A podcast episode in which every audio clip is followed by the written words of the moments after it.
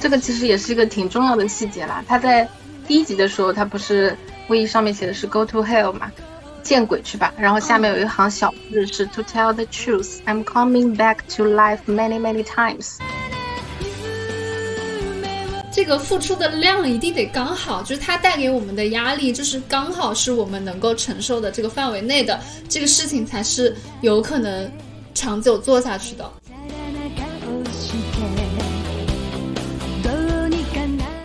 总之，能让自己过得过得更好就好。今天是重启人生下半期的内容，本期您将会听到两位主播对重启人生的规划以及发散到天外的闲聊。温馨提示：由于第一次录制播客缺少经验，本期节目中您将包括但不限于听到以下内容：时有时无的电流音、敲击键盘的背景音、时大时小的说话声。这些问题将在后续节目中改进，还请多多包涵。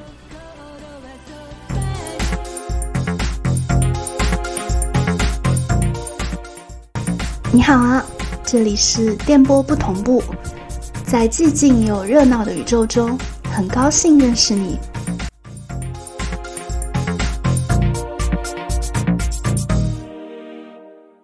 我们重启后，人生是否有想要改变的东西？这个东西，它可能我们要改变它，它的代价有可能是什么？这个当时哈，我之前不是有讲，我有在罗列一些嘛，我然后发现，大部分都跟一些身体健康啊、受伤啊之类的有关嘛。嗯，比如说小学的时候受了个什么伤啊，然后我父亲受了点什么伤啊，大大部分都这种。其他你要说我人生当中有，啊，唯一一件事情可能就是我那个朋友的事情，你，我应该我跟你讲过吧？嗯，可以再讲一下，就是唤醒一下我的记忆。有一个初中的时候关系很好，但是后来去世的朋友嘛，生病去世的朋友，就在。那个之前，在在发生那件事之前，我对同学啊之类的态度就是可能到一个阶段就换一批新的人，新的认识的人，可能上一个阶段的朋友也好啊之类就不怎么联系了。嗯，然后是发生那件事之后，让我产生了一种啊，其实有些你珍惜的朋友，你如果不去联系，可能以后就再也没有机会联系了。嗯，然后才开始就学着跟周围的人。重要的朋友之类的，保持比较紧密的联系吧。嗯嗯。所以就是，如果说能够重启的话，我会希望我当初不要跟他断了联系嘛，能够跟他有比较长久的交流。起码就是说，他可能生病的时候，我能去探望一下他也好啊之类的。就这这件事情是相对来讲，我的人生当中可能有点后悔的一件事情嘛。但是其他的可能也没有太多啦，就是一些。身体上的意外或者是什么的，说了个稍微有点沉重的话题。哎，没事，但但我觉得确实是，嗯，因为我在友情里面开始就是比较被动嘛，包括我现在也比较被动，我很少会想到就主动去联系一些对我来讲还还比较重要的朋友。其实我相对而言是受你影响比较大一点，你会主动先联系我。我直到现在才慢慢的有意识说去更多的去主动联系一下，就是我觉得特别重要的朋友们。嗯，这个我也是深有深有感触哈，就是你你和以前相比，真的主动了不少。对，主动的太多了，真的是让我有些措手不及，你知道吗？没事，慢慢就习惯了。对，这这是一种好的变化嘛？我是觉得。就是友情这种东西，其实也是需要经营的东西，并不是说所谓的什么君子之交淡如水，就是真的真的要真真淡如水了。你真的淡如水了，可能真的就没什么联系了。嗯，然后你再见面，这跟人的那个，就是他的那个人自己对于珍视的东西的排序也有一些关系。嗯，就是比如说像我们这样把友情的排序度排到非常高的位置的人来说，这这件事情就非常的有必要。也是，就可能他们在生活当中有其他更重要的人，但确实就是说，如果你觉得某个朋友重要的话，还是尽可能跟他多多联系吧。包括其他人也是，因为真的就有的时候不是有那么多机会的，有些有些事情，你可你你在你不知道的时候，可能那会成为你们的最后一面，可能会成为你们最后一次聊天，嗯，对吧？这种事情其实是蛮遗憾的。所以能够能够多联系的时候多联系还是挺重要的，包括亲情也是哈，就是可能离家远了的人啦，我我是跟他们联系太太频，毕竟我跟我父母一起住，但是我可以理解就是一些，嗯，可能离家比较远工作的，包括马美也是嘛，马美她不是讲到投胎的事情。感觉他的投胎好像是离自己的家乡越来越近哎，有没有？开始可能在什么危地马拉，对，都在都不在国国内，然后去印度太平洋，印度太平洋起起码应该算亚洲吗？whatever，我地理应该相邻的，我地理也不是很好，巧了，这不是？然后到北海道，北海道这个就就国内了，近了对吧？就是逐渐逐渐变近了。其实其实也从某种侧面来说明，其实他对于自己的家乡是有一些眷恋的。当然不仅仅是不仅仅只是对故土的眷恋，也对故土的人的眷恋，父母也好，自己的朋友也好，自己就是这些都在都在家乡，所以他非常希望能够重新回到老家。他们好像谈论过这个问题。对对对，他们有谈论过，是在第十集的时候，他们飞机上嘛谈论这件事情，说，呃，他说自己已经不再执着于投胎当人了。对他只想希望投胎到家乡附近，对他他只想投胎到老家就就挺好。嗯，就是说，可能就是对于对于自己故土，对于那些亲友的眷恋吧。啊，所以就是能够在有限的时间内多跟他们有比较多的交流或者什么也好，加深一下彼此的理解也好，能让自己以后不那么遗憾嘛。嗯，那讲到这个就不得不讲一下一些细，就两个细节了，就是河口的卫衣。卫衣，嗯，就是他常穿的那件灰色的。对对对，这个其实也是一个挺重要的细节啦。他在第一集的时候，他不是卫衣上面写的是 “Go to hell” 嘛，见鬼去吧。然后下面有一行小字是 “To tell the truth, I'm coming back to life many many times。”哦，就他衣服上就写着“我已经重重启很多轮了”。对，就是我也是二刷的时候发现的。他其实早就已经说了，我已经重启很多次了。啊，这印在这里，我看看有没有什么跟我一样的人来跟我打招呼。然后，然后他在最后一集的时候，不是他跟那个马美又共事了嘛？他们又都在呃市政府上班。然后他上面写的是 “Go to hometown”，哦，回到家乡。对，然后下面写写的小字是 “After all, I love this city the most.” Not to mention my friends。哦，我觉得他这次还在暗示主角的那种，对，暗示主角的心境嘛，就是说回老家吧，毕竟就是他最爱这座城市，更不用说他的朋友了，是不是还蛮，嗯，对对对对对，蛮妙的一个细节，真的是很很难注意到，得亏你眼睛好，这也能被你发现。我我算是什么逐帧看剧吗？这可能是我第一次用这样子的。视角去看一部哦，我觉得他还是很有意思的。我只听听听这些，听到这些细节就很有趣。对，我也觉得就是他其实有在表达呃创作者的一种态度嘛，他们的态度可能也是就在这个卫衣的细节上面哈体现出来了，就对家乡、对朋友这样子的珍惜那种感觉，嗯，蛮好的，蛮好的。然后我我的话，我其实这这个题是就是人生是否要改变嘛？我觉得这个分两块，第一块就是大的方向上要不要变，第二块就是像主角一开始做的那样去修正小的那些细节，我有没有什么想修正的？你刚刚讲的其实是小的方面，那你大方面其实相对而言是愿意这样就再这样经历一下的，对吧？嗯，愿意的，特别是就是。像我大学肯定不打算变更啦，对吧？我大学毕竟要和你们相遇的，对吧？所以我肯定不打算变更。嗯，对，然后包括一些初高中之类经历的，我觉得都还是比较不错的。可能唯一、唯一、唯一有变动的可能的就是工作吧。工作的话，目前来讲，我对我的工作也没有太多的不满，所以我觉得离家近，然后工作强度也不是很高，也还 OK 啦。所以大的大的方向可能也没有什么想要变动的，还是想要修正小细节居多吧。我其实是有点有点想在大的方向做变动的，因为我觉得真的，如果就是比如说我这辈子死了之后，我到这样的一个招待台面前，然后他说你可以重启，然后我再这样过一遍，我我觉得我想要去试试从事就是文学类的工作，就是去。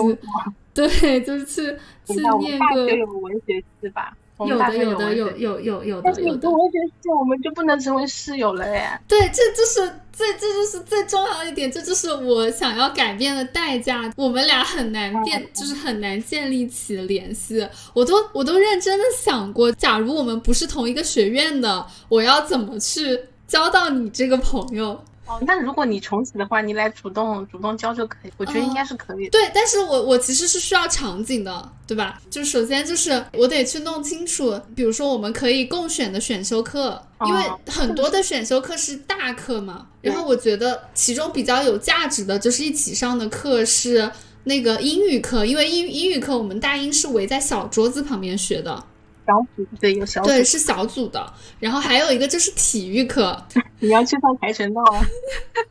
对，就是就可能我就是要稍微的锻炼一下我自己的身体，就是可能我要面临不得不去学跆拳道，而且我还要背调清楚你当时选的是哪个老师的哪个班，就这些信息，我觉得可能你自己也。回忆的不是特别清楚了，所以这件事情很难。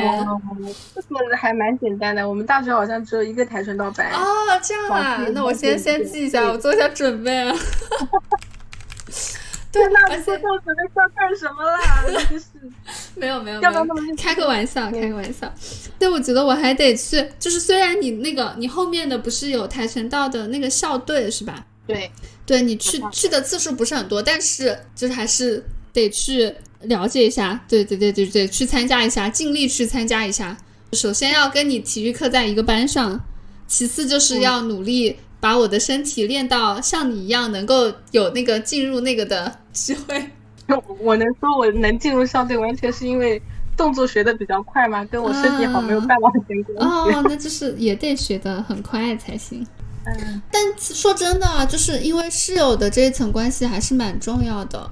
嗯，确实。不然就是你吃饭啊什么的都在一起。对对对对对对，就是是需要这种呃更日常的能够待在一起相处，才才有机会变成好朋友的。所以其实就是如果我不读这个专业的话，我还想再次跟你成为朋友，就就真的是一件很难的事情。对，除非我们俩都一起重启了，你去读你想想读的专业，我还是在这个专业。嗯，对，而且我们还得还得互相彼此确认，因为我们读大学是在我们见面之前的一件事情，嗯，所以我们可能得有办法提前联系上，在我们选专业之前联系上，然后确认你仍然记得我，我们仍然可以变成好朋友。那个时候我连手机都没有啊，怎么办？对，就是很家家里有电话。那个时候有有我家的电话，我可以把我们的那个座机电话告诉你。哦，来告诉我。哦，你还记得当当年家里的电话？我记得啊，记得啊，这个当然记得。但是，哎，等一下，我还记得吗？应该记得，我可以微信告诉你。我我都不记得，我高考结束的时候应该是有去买手机的，但我都不记得我当年的号码了。我的号码就是这个，没有变过。哦，这个是大学以后的号码，对吧？对，就是我，我是高中毕业之后才才买了手机的嘛，然后也是从那个时候一直用到现在的这个号。我是上学的时候就进进大学校园之后又重新办了一个号码，而且当时我们为了那个网络，当时还是自己这个移动一个号嘛，就是我们统一的这个号。然后电信它一开始说有那个比较快的网，我还特别特别冤的办了一个电信的号，冤大头。你你你你重启就可以不用办了。我还想了，就是就是除了这个代价之外，就是这个这个就是最明显的一件代一个代价，就是还有一些额外的一些怎么说也也算代价吧。嗯，我可能高中的时候我就要去学文科，学文科其实我之前的文科成绩一直不是特别好，所以我在学业上还要付出额外的努力。我文科成绩也是。对，因为因为想要再一次读到我们现在的这个学校，我要学文科的话，就确实会更难一些。它是很有点难度。对，而且包括包括作家，他其实是一个非常天真、非常理想化的一个职业，它不是一个常规的，就是你工作多少，你就有多少产出，你就拿到多少回报的一个职业。它是一个非常波动的，既看天分也看运气的一个一个行当，就是它很难说你付出了就有收获，所以它本身就是一个。怎么讲？是一个我从小就不被鼓励往那个方向想的一个职业。总而言之，你可能没饭吃。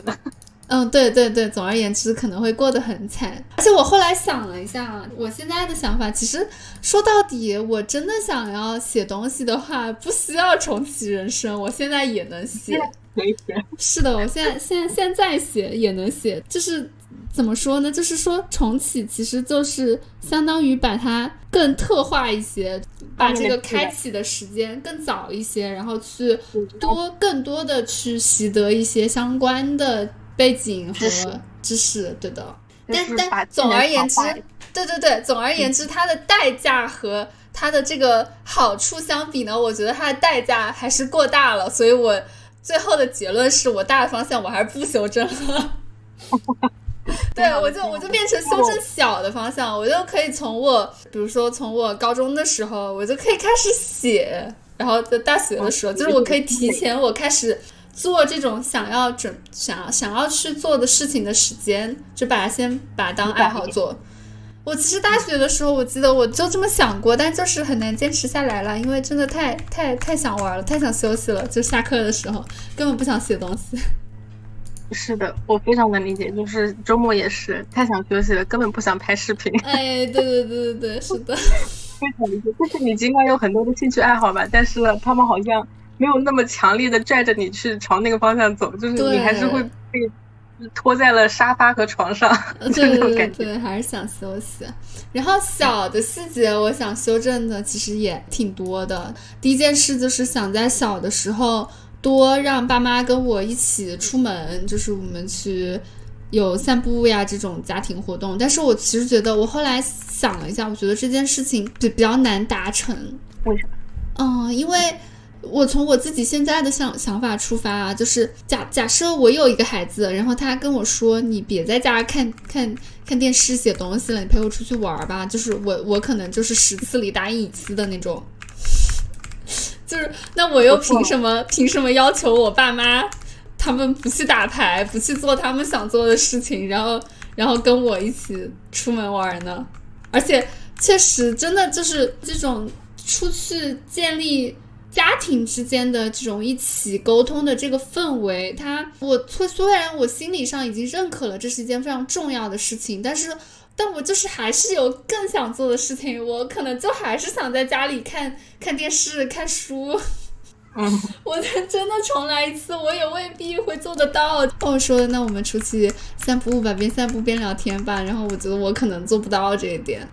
确实，就比如说现在吧，现在可能有的时候天气好，父母也会想拉着我一起出去散步。嗯嗯，但是我也不是很乐意跟他们一起出去散步。对，就是偶尔会去，是吧？对，然后我是把它当成一种运动，就是边听歌，然后边边走快一点，消消食这样子，当成一种锻炼这样，也没有说跟他们边走边聊天，因为我跟他们可能不太聊得到一起去。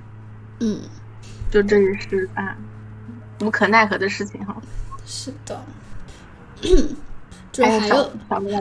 对对对，还有还有一些想修正的，就是就是常规操作啦，就是想早点让我的爷爷奶奶、外公外婆去体检，要早点查出他们的问题，包括我外婆的癌症。然后我外公倒还好吧，嗯，我外公其实就是可能查出癌症也蛮多蛮多蛮多年了，可能也有十来年，就是在这个过程中，就是还是积积积极治疗吧，算是。就是，所以查出癌症之后还是活了蛮久的。嗯，然后他去世也已经是九十，可能九十五岁左右了，已经算是一个平均寿命了嘛。对的，还算高寿了吧？就是高寿高寿，是的，该高寿的。所以我觉得这方面可能也没有特意需要去修正的吧。嗯。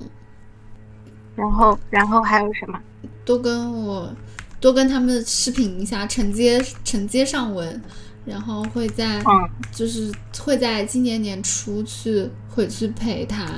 我还是很后悔，我年初的时候对因为疫情的原因没有没有回家嗯见到最后，对对，是的。嗯嗯，然后还有想纠正的，就是我绝对不会再去读我现在的这个研了。对我研究生阶段一定是我想修正的一件事情，就是我要么去直接去工作，要么就是我去我去考一个别的专业，就是我更想读的专业，要么我嗯。甚至直接试一下申请出国都可以。我我觉得这这三条路里，我最想做的其实是去考一个我真正感兴趣的，像有兴趣的专业，对对对对嗯。对，是的。然后还有还有一些事情，就是虽然在播客里讲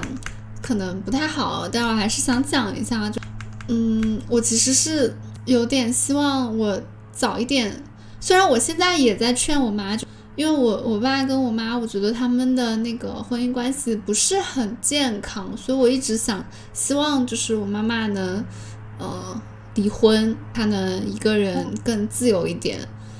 但是我爸也不太愿意嘛，因为对我爸来说，他也没什么损失，就现在状态，他倒是挺舒服的。就他估计会是就是比较比较比较不同意，然后估计会很难办。但是，嗯、我可能会提早一点就跟他们在谈这个事情。我现在也在跟我妈谈，但是她她的观念我真的是说不动她。我后来又觉得说不动就算了，她一直是觉得在我结婚之前，她都希望她她的嗯她的婚姻是完整的。对他可能怕对你的嗯，婚对对对对对。你要结婚，你可能嗯会面临男方家长的审视，所以他不希望他的婚姻状态影响到面临这样我，对对对，我懂是懂了，但是我觉得，那嗯，就就他们这一代人可能会把自己的孩子作为他们人生当中的一部分。而且我确实觉得我我我妈妈就是她这样，她自己心里会舒服一点，就是她她嗯有一个坚持的理，他有一个做做决策的理由，就是维持这样做的理由。如果如果真的真的，嗯，他到了那个要去做的节点的时候，他肯定心里还是有很多的那种不确定呀，有很多的担忧啊、顾虑啊这种，他现在都可以暂时不想。我觉得我也嗯不是很、不是很想去逼逼我妈妈现在这样去。就是我我跟我父母也会这样，比如说我父亲，我爹他会想要说，我结婚了，那他就可以考虑退休了，嗯就是跟你这个逻辑其实有点像。嗯他就觉得要是家里两个老都都是在家闲扶着不干活，可能对于对方家庭来说好像个什么问题之类的。他们的思想就是会比较古怪啦。我们会觉得退休是件非常美好的事情，嗯，他们会觉得退休是一件对啊，嗯当然要趁自己自己身体还 很好啊，可以到处走、到处玩的时候早点退休，对然后对抓紧时间去玩他们。觉得不，他们觉得这是件呃可能会会有点丢丢人的事情。嗯然后，然后从从这样他们的逻辑来讲，他可能永远都没法退休了，因为我永远都不结婚，是吧？嗯那那他不就永远都无法退休了？那就嗯，我希望是他不要把这件事情变成是由我的人生轨迹决定的事情。我希望这件事情是他自己的事情，嗯，对吧？对，哦，所以你你这个事情其实也是一样的哈。对，就是你也不，你也会更希望，就是你妈的这件事情是他自己能够决定的，而不是被你所所影响的，响由你的，对的，嗯，对对，哎，等了，那我再讲一个吧，好，就其他可能就是主要是身体方面的关系啊，就是嗯希望希望自己尽量避免一些受伤啊，希望爹父亲尽量避免某些病痛或者受伤哦之类的。意外的受伤，对。对对对，是意外的受伤，还有就是他可能呼吸障碍的问题，可能尽早去帮他看一下，就像睡、睡眠会影响睡眠嘛。嗯。然后还有一件事情也是发生在初中嘛，初中我其实有一个弱视弱听的同学，嗯。就是然后他在群他在整个班级可能就处于一种比较边缘化的状态吧，然后大家可能会嘲笑他，嗯嘲笑他戴着厚厚的镜片啦，然后要戴嗯助听器啊这样子。嗯就是如果说能够再来一次，就记得站到他的那一边去，帮嗯他抵挡一些恶意吧。就是我在初中的时候可能没有这么做，我就是一个旁观者，可能就也没有没有去帮他说过什么话。但如果说重来的话，那可以考虑帮助他，嗯，站在他那一边这样子。嗯，这件事情也还蛮有意义的。对对，因为我现在再去回头看的话，我在想他当时面临的恶意可能会对他今后的人生产生非常糟糕的影响。对，可能大家很多是无意的。一些一些嘲笑，但是对于他来说可能是很大的，嗯，对初中那个阶段，因为其实大家对于这种这种对对，对于这种就是这种议论所能带来的伤害，可能还是没有感知的。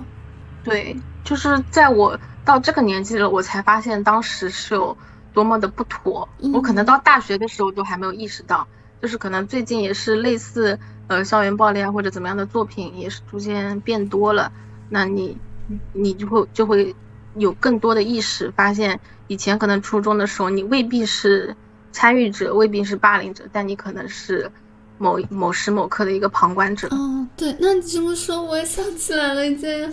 要修正的事情。我的第一份工作，我在我在那家公司工作的时候，我有一个同事，他是那种怎么说？但他确实，我客观的说啊，他对他的。工作职责不是特别上心的那种，其他同跟他同岗位的同事相比，他明显就是确实是做的稍微不那么充足一些。但是我觉得当时可能我们对他的，我们很多人对他的态度就是那种比较明显的不太好，有有一种刻意的那种冷淡，或者就是我我觉得有点孤立他。我我其实我我有意识到，我当时就有意识到这件事情，但是我。我不知道怎么去阻止，我对我不知道怎么去处理，而且有的时候确实我也容易因为他的一些被影响到，就是增加额外的工作，所以在有的时候，我甚至在大家讨论的时候，我心里还是是赞同的。我觉得大家说的也没错，他确实是有一些问题，但但现在想起来是。是不太好的。其实我没有想到特别好的处理方法，我唯一能想的就是，我如果再一次遇见这种事的话，就只能委婉的提醒我的朋友们，因为人他确实都会有缺陷，他如果真的有做的不好的地方，我们可以通过私下里的反馈，针对他工作问题上的一些一些反馈，而不是说在态度上。是，或者就是平时跟他交流的过程中，不应该带有那种讽刺的意味。我觉得他是，他肯定是能感觉出来的。嗯，那我在工作当中可能还没有遇到过类似的问题吧。嗯，就是那个那个确实是一个特例，因为因为怎么说，就是我第一份工作，我周围那些朋友们他们都特别好，除了这件事以外，在其他的各个方面，就是我觉得他们。都是特别特别特别可爱、特别好的人，但这件事情可能就是大家自己也不是那么有意识，可能也不会觉得这这这件事情影响会特别的影响他，因为实际上我也不知道这件事情会不会很影响，但但我就是觉得有这种可能性，其实就不不应该这样这样做。唉，就是从你们的角度来讲，可能他对你们的工作造成了一点麻烦，你们有意见也是很正常的一件事情。对对对。所以我觉得 let it go 吧，就就只能这样了。嗯，只能就是就是再次遇到类似的事情的时候，一定一定就是会对会更警惕一些。嗯，尽量不要让大家陷入一种非常糟糕的局面。对对，一种孤立无援的局面。是的，是的，是的。嗯，我我真的觉得大家来工作，就是无论人的能力高低，有的时候。态度问题就是大家可以去提醒，对对对，就是应该对事不对人，就是不要不要让大家对自己产生怀疑。嗯嗯，挺好。其实我觉得能有这样的反思就不错啦，就也不用嗯刻意的去苛责自己。嗯，对，能有这样的反思，能有相应的警惕，就是就是不错的。嗯，谢谢你提醒了我，确实这是一个，这是一件嗯。可可以去做的事情，有必要去做的事情。嗯，那我们进入下个议题吧。好的。我在看这部剧的时候，我产生的一个感受啊，我我觉得这这部剧有的时候会传达给我一种，我们开开心心、轻轻松松的过好自己的生活，其实是一件非常很有道理，没有什么问题，就是有一种躺平的心安理得。他的这这种感觉产生的来源，因为这是反正这是我们的第一轮人生，所以他这么的他过得这么的平淡是非常正常的。主角嘛，就是马美，他其实我觉得他是一个已经是一个很有韧性，就挺强的一个人了，但他也是在不断的重启中积累了很多的那种能力，然后后面他才有这个能力去挑战一些更困难的职业。他作为一个我们我在看剧的时候，部分的我的这个投射，他就是没有在没有在第一世去做那个什么那个什么科研工作者，对吧？我觉得就是他第一世也是很很有可能就是做不下去的，我就我就觉得看到这一点，我就这么想象，我心里就会好受很多，就觉得有的事情确实我们第一轮的时候做不到，很正常。就我最近看视频嘛，有一个 UP 主讲的一个观点也是，就跟我不谋而合吧，算是。嗯。就是作为人来讲，如果你具备了能让自己快乐的能力。那你的人生就基本约等于成功了啊！我我觉得这个想法，对啊，我觉得这个想法确实挺好的。就是很多人，就人人生的终极目标是什么呢？就以前我可能也会考虑比较多的东西，可是我现在只想考虑能让自己尽可能快乐就好。对对对。不过我觉得，嗯。尽可能快乐，它可能也不像我们现在讨论的这么消极，因为我们还是毕竟只有一轮嘛，所以就是有很多想做的事情，我们还是应该去做的。但怎么说，他的这种状态更像是说，不需要给自己的人生加那么多的负担，因为毕竟我们时间太有限了，所以我们不能什么都想要去挑战。对呀，对，我们也，我，对对对，我我我也没有这种力气啊。就比如说我可能。最近五一待在家里嘛，也觉得比较无聊之类的，然后我也在想说什么事情能够让我快乐，然后我就在想之前我开始拍视频了之后，然后开始学习新东西了哈，我我会有感到成就感和快乐，所以我在想我可能需要通过学习新的东西来让自己重新就激活一下，对，就我未必需要说达成什么成就之类的，但我可能需要这个东西，对，对。然后我就在想，但这个东西也是需要我去付出一点努力的，就是也要付出时间和努力。比如说，我想去学做菜啊之类的，那我就要开始啊，好好好好去研究一下食谱啦，然后要去买菜啦，然后嗯，周末可能要去做做一下什么菜品之类的，然后可能可能就还要洗碗啊、洗锅啊。然后我想一下，就觉得啊，好像有点累哦。我发现可能真的精力有限嘛，就是确实是精力有限。你你需要去呃尝试什么东西，都是需要你付出一定时间和精力的。对对对对。而你并不一定具备这样子的嗯毅力，就是你并不一定是什么想到什么就能去着手做的那种行动力。对，就是我们大部分人都都没有这样的。对，但是我们知道那件事情能让我们快乐，我们知道这件事。我的想法是。这样的就是我现在的想法，就是我们挑的这这个事情，它必须要它的这个这个付出的量一定得刚好，就是它带给我们的压力，就是刚好是我们能够承受的这个范围内的这个事情，才是有可能。长久做下去的，对对，我们就是不需要一起一定要去挑战特别难的一个目标，就是让自己压力非常大、非常不适的事情去取得某一些成就。我觉得每个人的节奏它是不一样的嘛，有的人就是适应的慢一些，也没什么，因为就是我们要做的就是在做的做这件事情的过程中本身就让我们开心。比如说我们俩现在在这样聊天，我觉得真的聊的过程我自自己是很开心的，这件事情我就我就能做下去。嗯，我也觉得，嗯，所以我也觉得，就是说，当你觉得做件这件事情有压力的时候，哈，就是你可能呃没有没有做好充足的心理准备去做这件事情，那也不用说着急要推着自己往那个方向走吧。对对，你就你可以等到合适的时机，你觉得你 OK 了，你再去做那件事情。就像我之前开始拍视频，就就可能之前也有想考虑拍视频这，但是一直没有动手去做嘛。嗯，但是。你寄给我的章给了我一个契机，就是我要做一个开箱，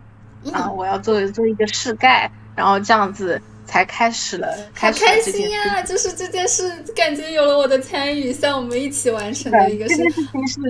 是你你开始的，而且就是我会想到说啊，你也有在拍视频啊之类的，嗯然后我也会想说啊，这件事情也还蛮有趣的。嗯，哦，虽然说现在收益很低啊，几几乎约等于没有收益。没有，你现在的 你的那个播放量和粉丝的数据已经已经比我好好的多了，就是挺好的。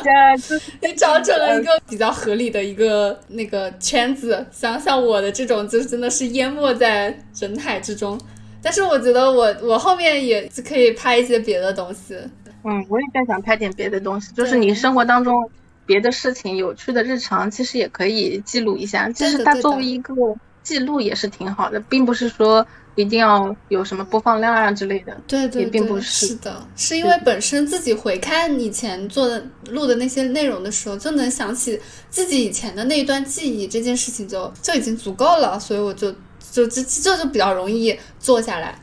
嗯，是的，你如果用比较功利的角度去看待的话，那可能没有办法坚持，因为对，这很难真的很没有办法难。产生什么是的，收益。对，对确实。呃，总总之就是，我也是觉得哈，就是他需要一点的契机，需要一点一点小小的那种推力啊、推手之类也好，嗯，就是并不是说是你想到就能去做的，因为大部分人没有这样的行动力，嗯所以我觉得顺其自然也挺好的啦，也嗯，不是说非得逼着自己去，嗯、做出点什么成绩来。我刚想到，我突然想到了一个，是跟我们现在正在聊的话题没有特别大的关系，但是跟重启人生有关系。说每一年嗯过生日的时候，他们不是他们几个好朋友就会送给过生日的那个人一个礼物嘛？我我特别喜欢这个情节，因为 就是我们俩就是过生日会互送礼物的那种关系，所以我就觉得我们不会见面，但是我们见不了面。啊，现在隔得太远了，确实是的。对呀、但是我觉得我们我们能履行那个约定的话，就也也很好，就是我们每年嗯见一次。嗯那我看到那个情节想的是啊，他们有人可以分摊一下那个，啊，对对对对对，我们俩 我们俩就只只能单独送，太好笑了。只能单独说摊不了。对 对对，也没关系也挺好。对，我们送就是你你这么想，有没有可能原本我们也是四个人呢？我们是美宝和夏季的那两个角色，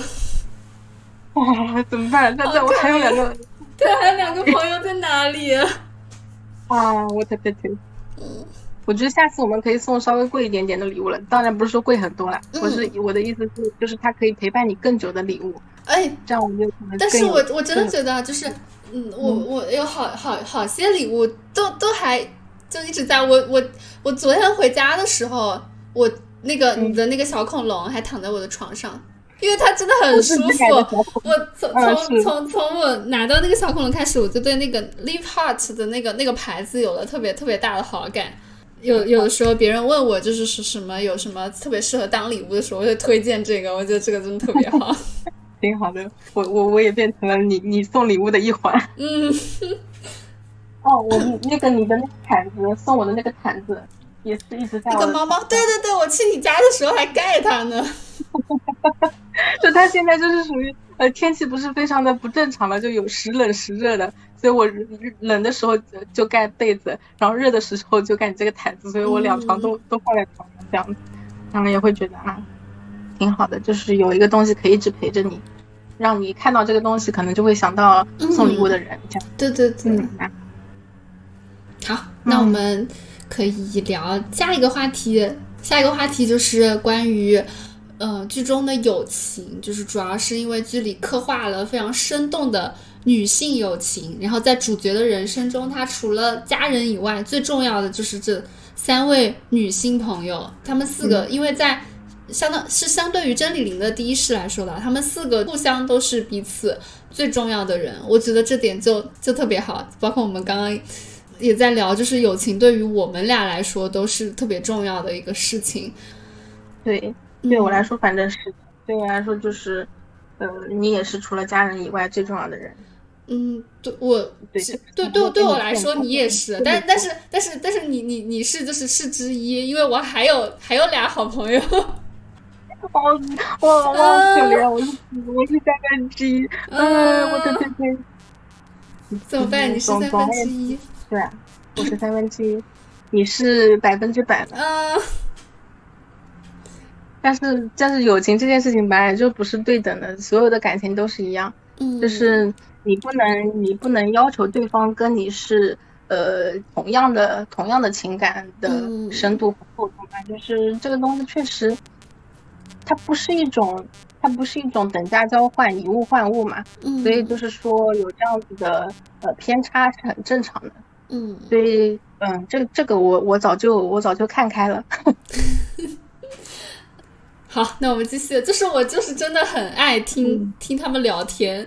你就发现他们四个在一起的时候，他们也没聊什么重要的事儿，他们就而且他们特别喜欢聊身边的人，围绕着以前的同学呀、朋友啊，聊些对别人的看法啊，有的时候甚至还有一些很不客气的吐槽，就是那种啊，这这这里有好多这种小细节，就是觉得他他那些点都特别的生活。主要就针对小福的吐槽比较多。对对对，针对小福吐槽比较 多，就是我我一下子脑子里第一个反应的就是他们去唱 K 的时候就吐槽别人招待那个薯条，就别人好心招待你们一份薯条，然后满脑子都是哇，那么多，对，怎么这么多啊？这太不合理了吧？我们刚吃完晚饭哎，而且就是这这这会不会有点不合时宜？就这种，然后还要说这个这个应该要算小福的过失比较大一点吧，因为他没有听清楚我们的话哎。嗯，对对对，就这种。我们吃过饭嘞，他怎么还给我们上薯条？他怎么不给我们免饮料？对，就是这种这种小的点，特特别特别开心。因为就是我我们我们俩聊天有的时候也是闲聊嘛，就没有什么特别的话题，就聊一些无聊的话。但是这这件事情就就因为是我们俩在聊天，就觉得很有趣。是就是嗯、呃和有一些人的相处是会是一种充能的过程嘛，你不会觉得跟他相处是呃会消耗你的能量，你会觉得你从他从他的相处当中你可以获取一些能量。嗯，你会觉得，呃，你的疲惫啊，你的一些呃不高兴的、烦恼的一些事情，可能在那个时刻都是不存在的，嗯你就会觉得很轻松。然后你们也是同频的，你们你们想法也是同步的，互相能够 get 到对方的意思，就、嗯这这个就会让人觉得很舒服。嗯而且我觉得在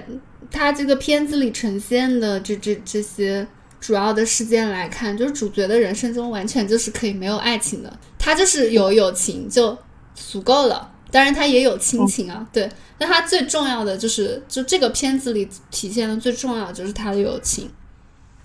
嗯，就我觉得这这就是一种，也是一种怎么说，也是一种人生的一种活法，对一种状态，一种合理的状态，我觉得完全没有问题，挺好的。就是我之前不是也跟你聊起过，就是关于结婚这个问题嘛，嗯。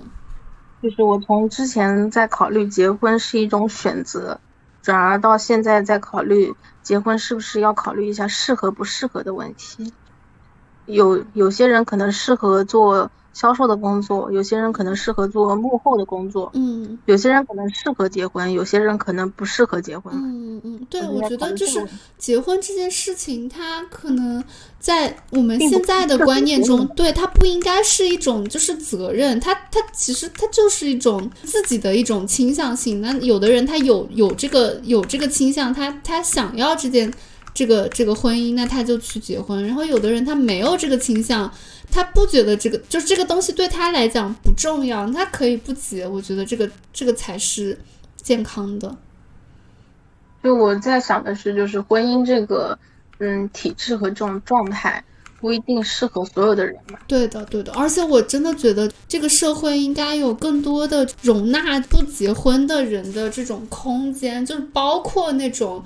类似于啊集体养老的这种形式，因为现在其实还是有很多人的顾虑是个人到后面自己。比如说晚年的生活啊，这种这种陪伴性的问题怎么解决？那他如果有相应的这种，嗯，社会结构或者说是一种新形式的这样的一种社会状态出现，那他可能其实是有办法解决的。是的，而且就是以后可能面临少子化之类的问题吧，就中国肯定也会面临嘛，嗯，就是养老也会成为一个比较重点关注的一种项目吧，可能会有更多的公司也好啊，企业机构之类的会把呃一些精力投入到这个上面去，对。对所以就是在我们退休之后那会儿的养老的呃概念是怎么样的，或者说形式是怎么样的，对，而且我可能跟现在也已经不一样了。嗯，对，对我还想到一个问题，有的人他虽然不想结婚嘛，但是他可能确实是觉得他是有能力，他也有这个愿望，就是去抚养下一代的，那就是涉及一个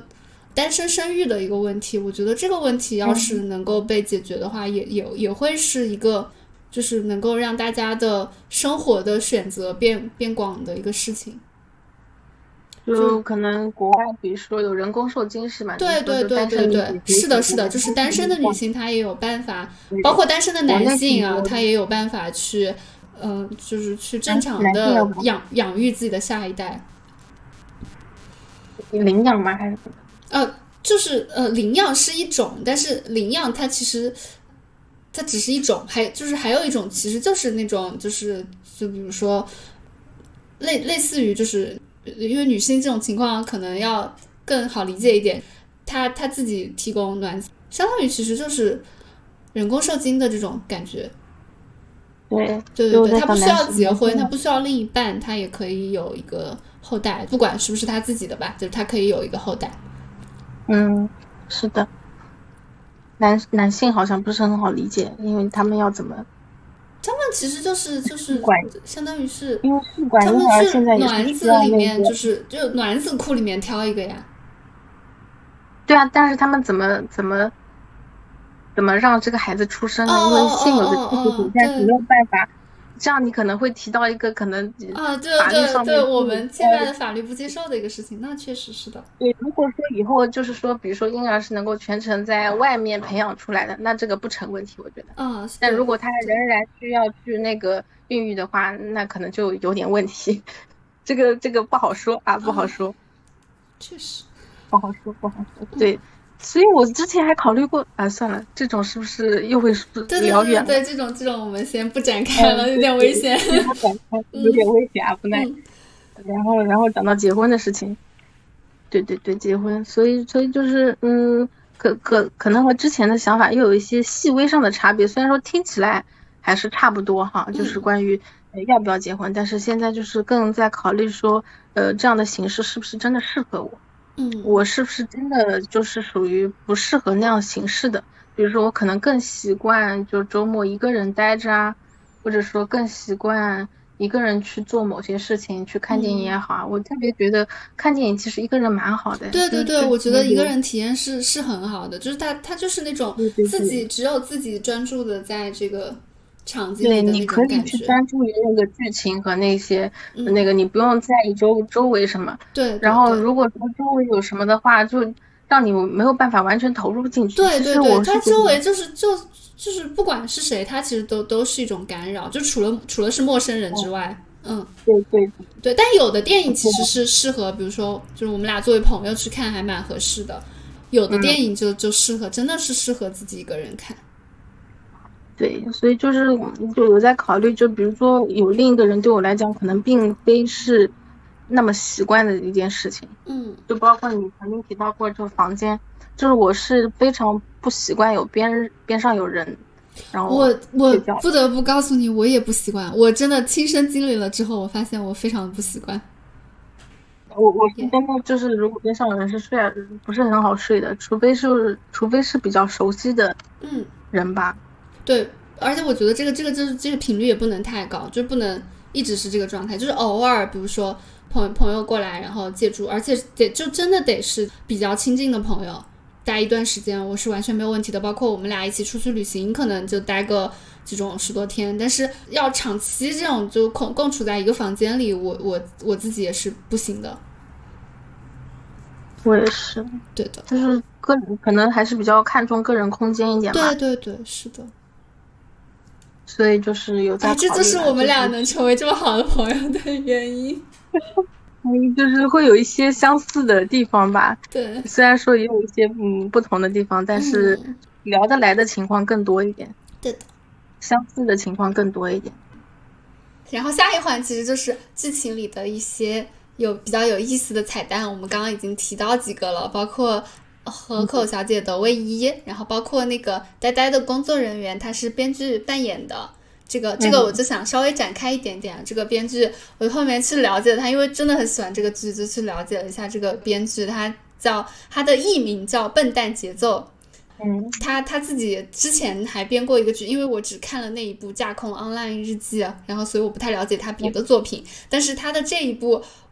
它真的非常好的完成了我作为重启人生后续代餐的一个功能。它里面的这些女性之间的吐槽呀、碎碎念啊，这个风格你会有很多的这个后续的这个重启人生的影子在。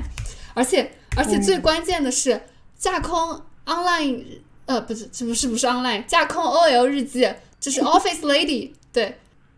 剧里有很多眼熟的演员，他们都在重启人生里有角色。他的那个这一帮演戏的主角，几乎后面都去参演了《重启人生》。一个是他自己在里面是主角，而且特别野蛮的是，他在里边就演一个 office lady。他不是那种说要穿个女装、戴个假发，然后我来扮演一个女性。他就是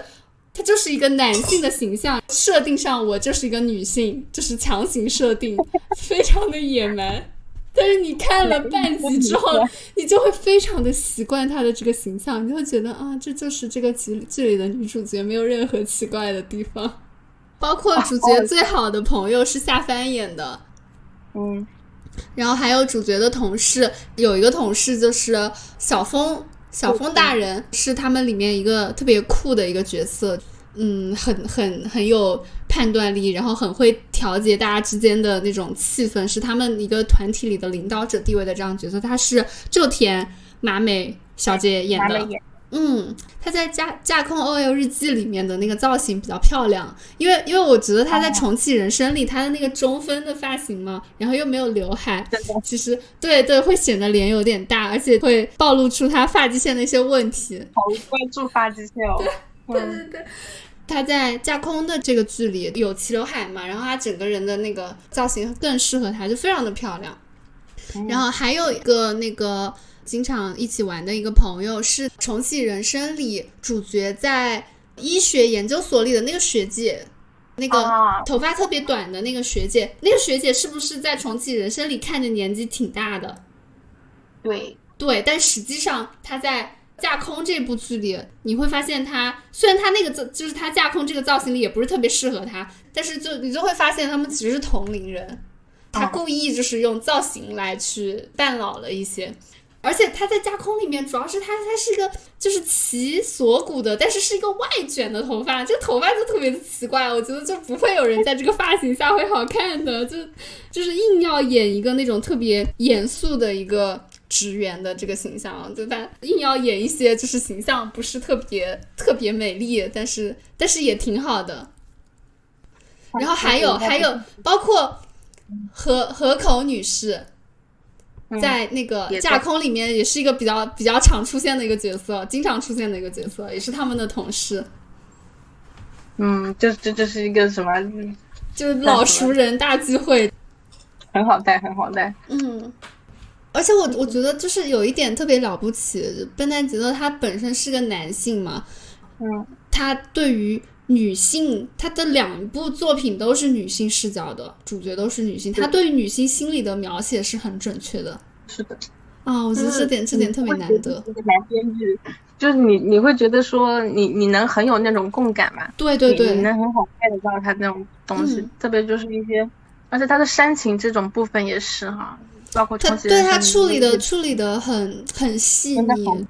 就是很有女性会去共鸣的那种感觉。对他不会过过过分的去放大一些悲伤也好这些东西，但是你能够你能够自己去想象，就是他有留白，你能够靠想象去填补那些他留出来的白，然后你能够在心里更加多的去回味那些细节的东西，就是就是能让你能够留下更深的那种。印记吧，比起说他直接呃平铺直叙把这些感人的东西甩在你脸上，嗯，对吧？就是就是这样的处理很好。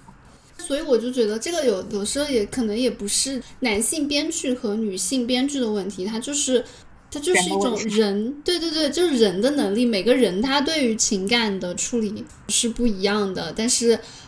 笨蛋节奏，他就是那种他抓的这些能力，恰好就是我们都很有共鸣，而且很多女性都很有共鸣的这种。对，嗯，确实就是跟跟性别确实是没有什么太大那个。对，没有必然联系。人就是会有一些人是更加粗神经的，神经大条一些的，就是有一些人是更加敏感细腻的。对，我觉得他就是属于那种其实是比较敏感的那种。嗯，就像我嗯昨天不是跟你推荐那个电影嘛？嗯。与玛格丽特的午后。嗯嗯嗯。里面的男主就是一个胖胖的男子嘛。你会觉得看起来是一种比较糙的，然后不修边幅的这样的一个形象，但是他其实你是看下来，你就会觉得其实他是一个情感上比较敏感细腻的人，嗯，而且他的共情能力非常的强，就是对于他听到的一些书嘛，书中的情节也好，什么也好，就是他能很好的去想象，很好的去共情，然后对于别人的一些苦难，他也会用别人的视角去看待这些事情，嗯，就是。这这跟他的形象，就是外在形象是完全不符合的，就是也不能叫不符合，就是完全想象不出来的。但是他确实就是这样子，对，有这样的反差。然后这这种反差也是你你慢慢看下去，你才能发现的嘛。嗯。然后我觉得就是确实你不能够印在某个性别上套某一样的特征，有些性别是有些特征是人类共有的。对。哎，我觉得我们这么这么聊这些细节聊下去，可能再聊一个小时都不成问题，所以就列出一些对，比如说细节这种东西，我列了六十六十多条嘛，那可能其中被讲到的其实可能也就三分之一左右，就就确实，嗯，到时候我把那个文档也发你看一下好了。好呀，好呀，可以看分享一下。就关于鸽子也是啊，就是电视剧开头其实就出现了四只鸽子。嗯，就一开始对对对对是的，一开始的镜头就是开始和结尾是同样的镜头，还蛮妙的。对，对，有一种首尾呼应的那种感觉。对对对，是的。嗯。嗯，还有什么话？那我们就我们就直接进入最后一个环节吧，就是我们来互相安利一下，呃，最近想要给对方推荐的啊电影或者是剧或者是。其他的什么东西，视频呀、播客呀这种都可以。那我就，我们就一人一个，就这样说嘛。我可以先说我最近看的那个电影，我我因为我也跟你提过，就下一个素汐，我还蛮喜欢这个片子的。它的主要剧情你可能看过简介了，它讲的就是一个呃是就是高中生，但是他们应该是快毕业了的那种，然后他们是需要去企业里面实习的，如果做得好就可以留在那个企业。其实因为是。我觉得可以有点可以类似成职高的那种感觉，主角就是他，就到了一个通讯公司的大公司，一个非常大的公司去做那个客服，但是他负责的部分是跟客户解约，就是他要阻止大家解约，让大家尽可能的去续签，这个就是他们的 KPI。移动，移动。嗯，对对对，类似这样的企业。但是他们的那种这个剧里想要表现的这种公司规模大了之后，或者就是现在的这种社会结构下，公司它在追求利益的过程中，它会。忽视掉手下工作的人员，他们是一个活生生的人，而就是把他们真的是把他们当成了一一个一个的 KPI 制创造的一个工具。就之前我们开玩笑嘛，就是人去工作其实是不是给每个人配了一个电脑，是给每个电脑配了一个人。他们的那个工作就特别有这种感觉。你是谁？你喜欢什么？你自己的健康、你的状态，对于公司来讲漠不关心，这些都不重要。重要的是你有没有完成，有没有超出公司预期的去完成这些这样的指标，有没有更多的去给公司带来利益？他们只看重这个，就会导致工作的过程中，你会比如说他们开那种视频的例会，会有一个。高层一点的领导在那儿给他们讲，我们这个我们现在的季度又呃业绩又是什么什么中心里排什么排到倒数了，然后你们都要加油，不然你的同事啊，包括周围的这些客服中心都要被拖累啊，这种话超级典型的职场 PUA，你永远干得不够好。对你永远要更努力的去工作才行，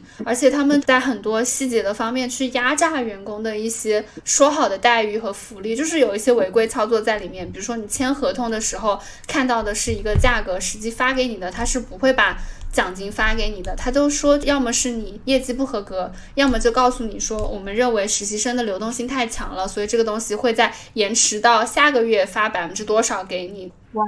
这个太典型了，我姐他们就是这样子的。哎，这这真的他们就是甚至是奖金是按年的，比如说你今年的奖金分三年嗯发给你，啊，对，你是不是很离对谱？对，其实就是，嗯、就是为了降低公司的成本，倒逼员工，而且要去逼员工的生产力，就是它带来的这些效果。但是这个这个剧里主角他最后之所以他有一个很不太好的结局，就是很不好的结局，它发生的原因是一方面是这个体制的压迫，而且另一方面它不光来自于这个公司，它也来自于家庭，来自于他的学校。学校明显为了就业率不允许他辞职，他的班主任那边给他施加强大的压力，说你就要在这儿好好干，并且要干得好，不然的话，我这里。我们学校的就业率，你从那儿走了之后，我以后都不好推荐学生进去了，所以我不允许这种事情发生。还要来自这这一方面的压力，包括家庭里面的压力，就你现在在办公室工作，呃，你就工作呀，你不是挺好的吗？为什么会？那你想去干什么呢？就相当于是家庭的这种压力，也是让主角他陷在一个非常痛苦的状态里，但他不知道怎么走出去，就会把他陷进这样一个状态里。还有一根压垮他的那个稻草是，一开始引导主角的那个领导还是一个有良知的人，他的领导觉得这个公司有问题，现在的制度有问题，对员工的要求有问题，但是他也没有。没有什么办法，最后他的领导其实是相当于是自杀了，并且自杀的时候留下了一封那种告发书。但是这个公司发生了这样的事情之后，公司觉得自己才是受害者，觉得受到了不好的影响，并且会让其他的员工去签那个一个协议，就是说之前的这个前组长说的不属实，就每个人都要去签这个证明。啊，就是相当于是你，你就会看到个体对个体在那个状况下，明明是跟他们站在一旁，并且付出了生命的代价，要为他们争取利益的人，现在自己为了保住这个工作，不得不签下对他不利的这种东西，而且你在那个情势下。人是我觉得很难不签的。去看电影的话，就会知道他们让你签的那个状态，你没有办法说我我要坚持我的原则，我就不签。大家都都还是签了，就这种特别的痛苦，我觉得。就是说，大部分的人没有这样子的，就比如说签那个东西的问题，大部分人没有这样子底气说。我可以不要这份工作，嗯、我可以无所谓，说走就走。对他甚至都对他甚至不签的后果可能都不是你没有这份工作，就是他还会用别的方法来威胁你，他还影响你被调之类的，就类似举个例子，嗯、甚至会影响你的下一份工作。真的有权势的人，他有各种办法去摆平他的事情，就会让人非常绝望，就会让人对这个社会现在的状态产生怀疑，就完全的不信任，就觉得自己永远要陷在这个这个境地之中了。嗯，就是你会觉得人的个性在整个社会当中被磨灭。对对对，我就我，所以我非常非常对他们就是只是只是符号，它就是它的工号，它就是某个编码，对对对对对对对。对，所以我某某某，对我很能理解他的痛苦，就觉得他能体会到的痛苦，而且这个这一段是这个故事可能前百分之七十的内容，后面还有百分之三十是一个跟案件相关的女警察，她所她在了解这个东西的过程中，她所感受到的痛苦，她身上又会背负一些压力，让她不要去查这个案子。哎，嗯，唉，真的是各行各业的。对，就是，但这个我觉得这个也是属于韩国那种他们去针对一个小的点挖的特别深，然后去反映现在的一个，嗯、就是一个真的是很需要去解决的一个问题。所以我觉得这个这个电影很有很有一看的价值，虽然它很它很压抑，但是我还是挺喜欢这个片子的。我觉得就是说，可能生产力没有到达说能让所有人可以休息下来、可以停顿下来那种。就是如果说。可能虚幻了一点。如果说到达这种共产主义啊，或者怎么样，或者说整个世界已经不需要那么多劳动力的情况下，嗯，但我觉得，对我觉得劳动力其实只是一方面的问题，因为我们现在的社会生产力比起二十年前甚至十年前，其实都是要每个体的生产能力可能都是要提升不少的，但是实际上每个人还是很忙。就是它一方面是生产力的问题，生产力跟社会整个它的需求之间的一个呃数量关系，但另一方面其实真的也是观念上的问题。所有人当大家都要去认可、去构建这这样的一个每个人能够良好的生活的这种环境的时候，就等到真的有这样的状态发生的时候，那它才会慢慢的。调整过来，对，就是你一个个例可能不足以影响，不足以撼动整个大的框架吧。就可能说，比如说，嗯，他这种情况下出现了更多个这样子的人，或者说各个企业，每个企业都出现了好多好多这样涌现出了这样子的场景，可能到时候才会引起更多的重视也好，或者说是大家会想去调整整个社会的框架也好。哎，就就是你你会觉得个体的渺小。在这这种电影当中，你你就会觉得个体是非常之渺小的。对的，对于整个社会的洪流来说，就是没有办法改变它一分一毫。对对，它就是是，它就是会裹挟着你往前走，你根本没有办法逆流而上也好啊，或者怎么样。是，所以我觉得近几年这个这个话题其实有被越来越多的讨论，就是一件非常好的事情，有更多的人发声，意识到这个东西是一个很重要的问题。就就讨论调休这件事情也好，就是我在最近发现哈，嗯，大家讨论调休的热情非常之高涨。对对对对对，是的，明显这几年明显高涨起来，说明大家也开也开始意识到这个问题了，就是开始觉得不对劲了，觉得其实没有必要这么累，其实没有必要，因为我记得我们国家的年休应该是比较少的吧，可能就是在比较末尾的那种，嗯。阶段，其实社会已经到达可以再往前更进一步的阶段，是不是要往前走，对吧？还是说你还是要用旧的这种制度、这种思维去限制当代的人？好，到你了，你的电影推荐有吗？怎么办呢？我最近看的就做那一部啊。可以啊，这个也完全可以，因为我还没看呢，所以它当然可以作为推荐。嗯，可以可以，那就是，呃，刚才已经讲过哈，与玛格丽特与玛格丽特的午后。嗯然后玛格丽特呢是，呃，里面的算女主吧，她是一个非常优雅的老太太，九十多岁的老太太。嗯，然后她是一个科学家。嗯，然后没有子女，老了之后就是住在养老院嘛，是嗯侄子替他负担的那个费用这样子。然后他非常喜欢阅读，她是个非常非常热爱读书的老太太。嗯，然后男主呢，他就是一个。工作算是什么工作呢？其实我具体好像也没有看出来他是什么工作的。总之就是他会，他是一个前面讲过他性格啊，性格当中就是会有比较敏感，然后他他也有他自卑的一面，但是他同时非常的善良，是比较善良的，因为他共情能力也比较强，容易去体会别人的痛苦，所以他也是会比较乐于助人，会在自己家的园子里种种蔬菜啊之类的，打理挺好的。然后造成他自卑的。这个电影的节奏是不是那种比较舒缓的那种？嗯，对，它整个故事线其实挺简单的，就是讲这个男主可能小的时候，因为他是属于他母亲一夜情的一个产物嘛，这么说合适吗？就是反正是他一夜情之后生下来的，所以他母亲对于他没有投射到过多的关心，然后经常对他恶语相向。包括他整体身材就是一个比较胖胖的一个，从小到大都是比较胖胖的身材，然后也经常容易受到老师同学的嘲笑。这样的情境下，他并没有说变成什么很非常糟糕的人格，就是他只是说性格当中有他自卑的一面。嗯，但是他没有，他依然是一个很善良的人。但是他因为自卑，也就不不去阅读了。他也对读书这件事情觉觉得我我不行，我办不到，我看不进去这样子。然后是因为遇到玛玛格丽特之后，他开始就听着玛格丽特给他读书嘛，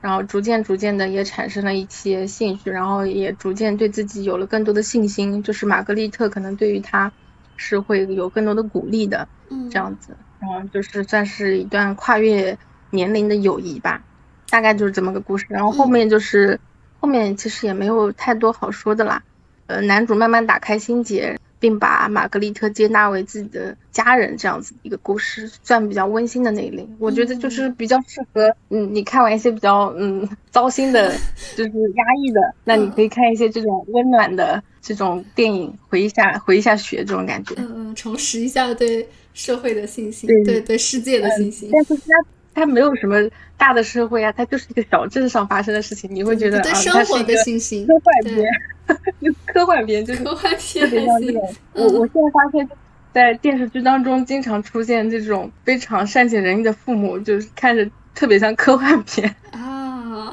就像重启人生这样子也是，就女主已经四十岁了也没有结婚哈，嗯嗯嗯，就最后一世嘛。片片中也不会展现他这这方面的压力之类的，看起来应该是没有看，看起来他父母好像没有给他过这方面的压力。对对对对对，至少应该不大。对对嗯对，不然他没有办法以这样子的舒适的心态住在家里的，早就已经搬出去住了。对吧嗯，对他他，能够，对，所以我觉得就是说，呃，这样的影视作品当中，经常会呈呈现出一种比较，或者说，呃，像我在看的《俗女养成记》嘛，即便说父母是有他们那种古板啊或者固执的一面，但是他们可能最终还是会选择站在孩子的那边，嗯，会选择去理解孩子或者怎么样的。但是你现实当中，你可能面临的问题就是。那个鸿沟，那个沟壑是永远存在的，嗯他不会因为，比如说我会尝试去跟他们沟通，不会因为我一次次的尝试而有有被填平，他他嗯还是会存在，还是存在在那里。对，然但是对，但沟通还是有必要的。如果完全不沟通的话，那就是那这个矛盾会越积越大。至少虽然没有变化，那那它也是可以起到一个缓解，就是互相知道彼此是怎么想的。嗯对，这也是我我一直想要做的，把我的想法传达给他们，就不企图说让他们理解我，但是我得让他们知道，嗯因为我不希望说等等到有朝一日他们离开离世的时候，对于我是个什么样的人，我有什么样的想法都毫不清楚，嗯然后他们就离开了。但我觉得这是一件非常不好的事情，所以我希望起码对我起码得把我的想法正确的、直接的传达给他们，不要让他们对于我的印象也是模糊的，这我不想要。嗯，OK，嗯好的。当然我我非常的向往哈，非常向往那样子的亲子关系，就是嗯，就是互相理解。嗯呃互相理解的一种状态，就是能相处成朋友啊也好，这样的状态非常的向往。但我觉得我的父母肯定也有他们，就看完玛格丽特之后嘛，我也我也会想，我也应我也应该把自己脑子中更多的放在呃与他们相处愉快的那个阶段，而不要总是去想一些不愉快的事情，因为就人生短短几十载是吧？你如果说把自己脑容量花太多在悲伤的对事情上面，对，一那直在有矛盾的那一那个上面，就太太可惜了。对，那你那你那你留下来的那个就更加的悲伤了。然后我也在想，如果说我跟他们的相处是必须的，就是我必须要跟他们相处，那我尽可能用更多更更快乐的时光去填充以后要相处的日子，而不要说总是纠结于一些大家都注定会产生偏见的问题上面。嗯你可以去避而不谈这些，然后尽可能，比如说现在疫情也放开啦，可以考虑出去旅游啊之类的也好，你拿一些快乐的日子去填充那些相处的日子就好了。嗯，对，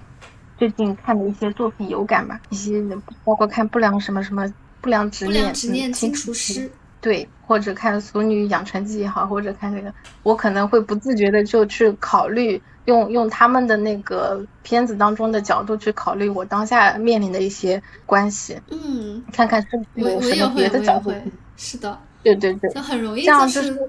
在啊啊带看，到自己身上对对对对对，是的，就这样也挺好的吧，就是你给自己提供一些多的角度吧，这样也可以，可能可以给你的生活提供一些指导。嗯，而且就相当于是我看这个东西的时候，我在还是有在进行一些后续的延展的思考嘛，就是虽然思考的是跟自己相关的事情，我觉得确实对对对挺好的。这个片子印象也会更深刻。对，总之能让自己过得过得更好就好了。是的，真的是嗯那我们今天就到这里嗯，拜拜。拜拜，谢谢。